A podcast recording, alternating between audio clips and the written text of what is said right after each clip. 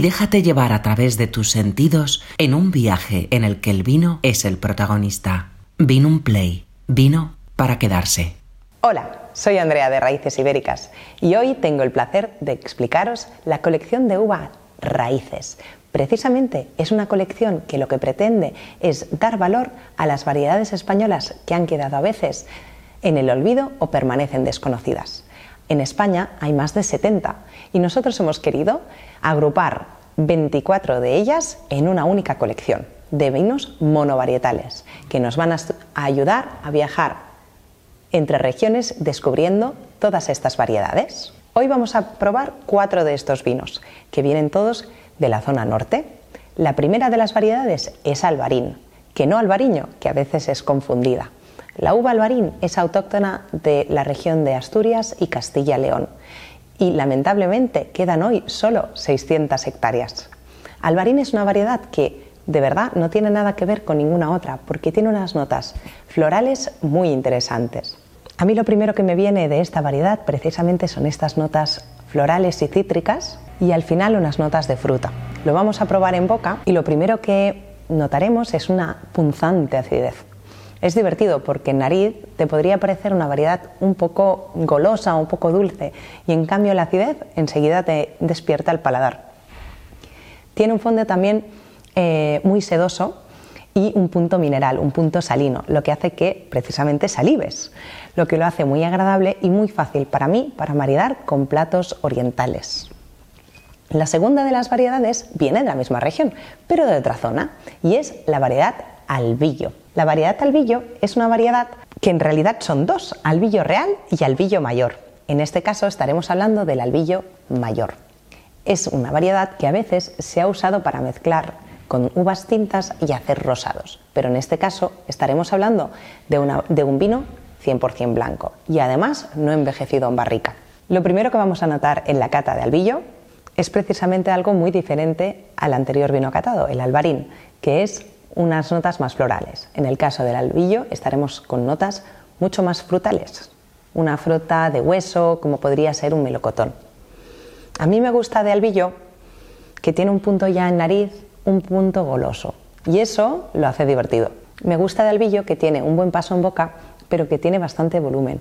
Es decir, a mí me gusta porque nos llena la boca, a la vez la acidez me la limpia y me deja un pues gusto, un punto cítrico y un punto dulce. La fruta siempre está presente y son frutas de hueso, pero también tienen frutas de, de hueso pequeño como podría ser una pera o una manzana.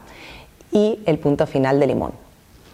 Vamos a ir al tercer vino. Y es que el tercer vino a lo mejor es más conocido para la mayoría de vosotros. Y es una uva que últimamente se ha puesto muy de moda, la verdejo tiene su origen precisamente también en Castilla y León, en una pequeña denominación que se llama rueda, a pesar de que hoy está plantada por casi toda España. Verdejo, como su, nombre indica, podría hablar de notas más verdes, al contrario que albillo, que tiene notas más frutadas.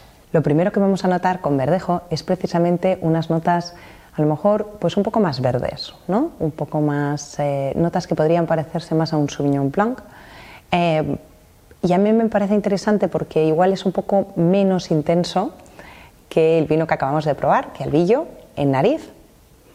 E incluso que me he saltado la parte visual, un poco menos dorado, es un poquito más pálido. En cambio, en boca tiene bastante presencia y ah, yo siempre explico que tiene un poquito de nervio. Hay algo en la, en la boca que hace que se despierte, ¿no? Se podría decir como si tuviera un poquito de tanino. No tiene el tanino, pero sí que tiene este nervio que nos podría dar el tanino.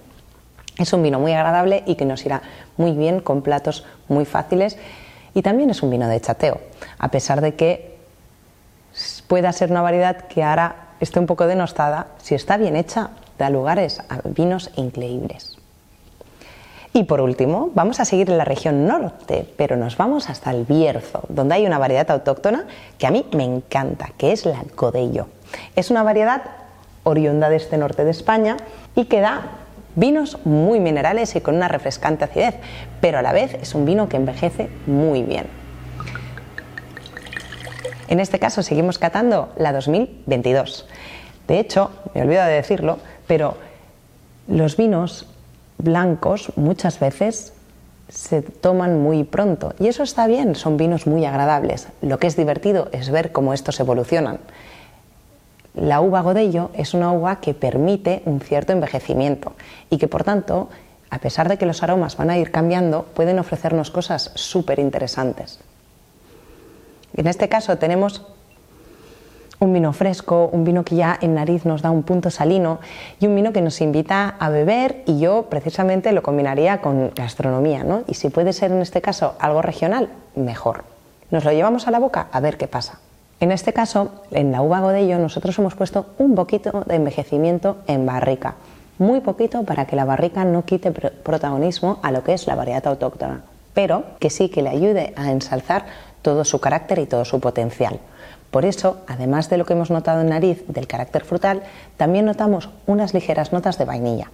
En boca, esta vainilla seguirá estando presente, estas notas especiadas que nos da la barrica, pero siguen siendo secundarias, porque lo que permanece es esta salinidad, esta fruta y esta refrescante acidez que puede tener una uva godillo. Y con este acabamos el último vino.